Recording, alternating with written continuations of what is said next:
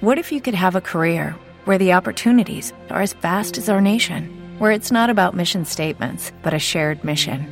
At U.S. Customs and Border Protection, we go beyond to protect more than borders from ship to shore, air to ground. Cities to local communities, CBP agents and officers are keeping people safe. Join U.S. Customs and Border Protection and go beyond for something far greater than yourself. Learn more at cbp.gov/careers.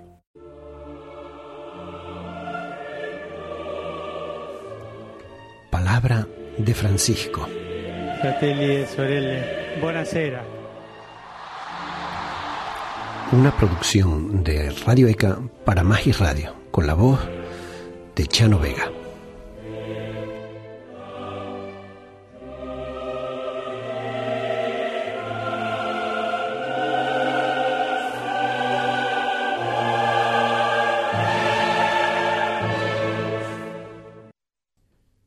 Continuamos la presentación del capítulo 3 del documento de trabajo para la etapa continental del Sínodo, que llevaba por título Hacia una iglesia sinodal misionera y que dice así. Una opción por los jóvenes, las personas con discapacidad y la defensa de la vida. Es generalizada la preocupación por la escasa presencia de la voz de los jóvenes en el proceso sinodal, así como por su cada vez mayor ausencia en la vida de la Iglesia. Resultan urgentes la renovada atención a los jóvenes, su formación y acompañamiento, también como aplicación de las conclusiones del anterior sínodo sobre los jóvenes, la fe y el discernimiento vocacional. En aquella ocasión, fueron precisamente los jóvenes los que pusieron de manifiesto la necesidad de una iglesia más sinodal, con miras a la transmisión de la fe en la actualidad.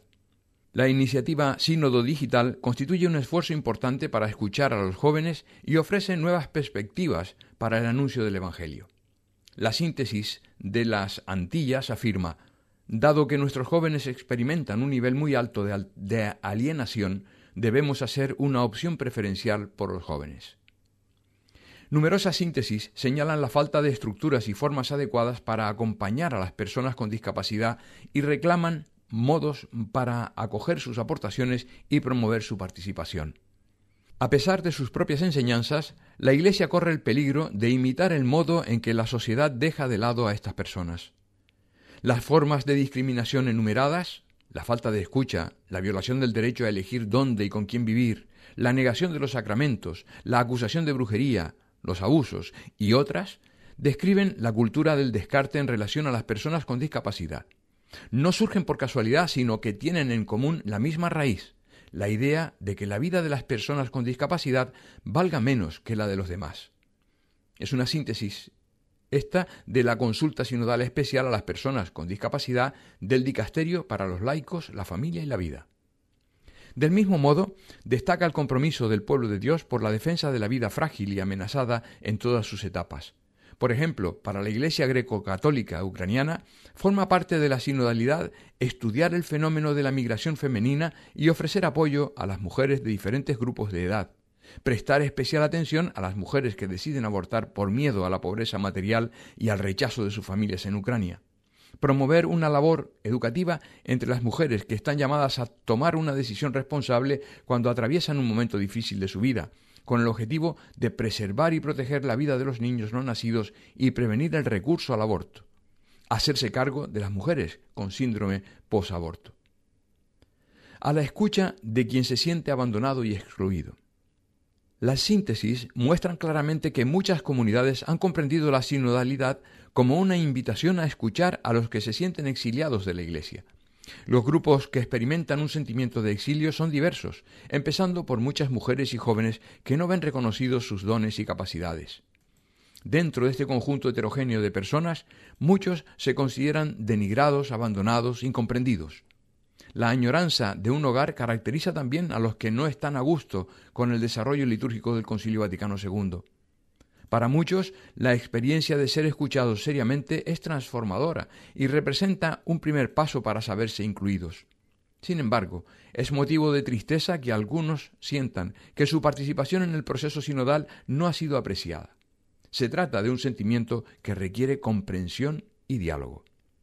Entre los que piden un diálogo más incisivo y un espacio más acogedor, encontramos a quienes, por diversas razones, sienten una tensión entre la pertenencia a la Iglesia y sus propias relaciones afectivas, como por ejemplo los divorciados vueltos a casar, los padres y madres solteros, las personas que viven en un matrimonio polígamo, las personas LGBTQ. La síntesis muestra cómo este reclamo de una acogida desafía a muchas iglesias locales. La gente pide que la iglesia sea un refugio para los heridos y rotos, no una institución para los perfectos. Quieren que la iglesia salga al encuentro de las personas allí donde se encuentren, que camine con ellas en lugar de juzgarlas, que restablezca relaciones reales a través de la atención y la autenticidad y no con un sentimiento de superioridad, aporta la Conferencia Episcopal de Estados Unidos. También revelan incertidumbres sobre cómo responder a ellos y expresan la necesidad de un discernimiento por parte de la Iglesia Universal. Hay un nuevo fenómeno en la Iglesia que es una novedad absoluta en Lesoto. Las relaciones entre personas del mismo sexo. Esta novedad es confusa para los católicos y para los que consideran un pecado. Sorprendentemente, hay católicos en Lesoto que han empezado a practicar este comportamiento y esperan que la Iglesia los acoja a ellos y a su forma de comportarse. Esto es un reto problemático para la Iglesia porque estas personas se sienten excluidas. Por otra parte, los que han dejado el ministerio ordenado para casarse también piden mayor acogida y apertura al diálogo. A pesar de las diferencias culturales, existen notables similitudes entre los distintos continentes en lo que respecta a los que se perciben como excluidos en la sociedad y también en la comunidad cristiana.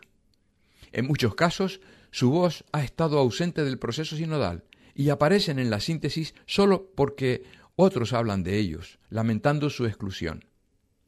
Lamentamos como Iglesia en Bolivia que no hemos podido llegar de manera efectiva a los pobres de las periferias y lugares alejados.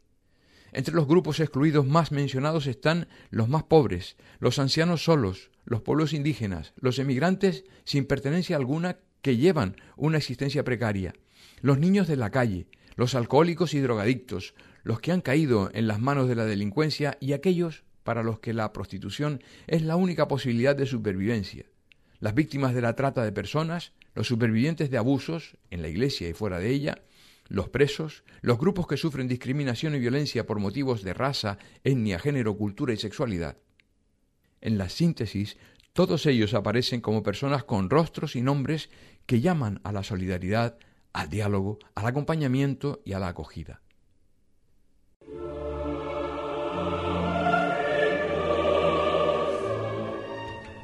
Hasta aquí, palabra de Francisco.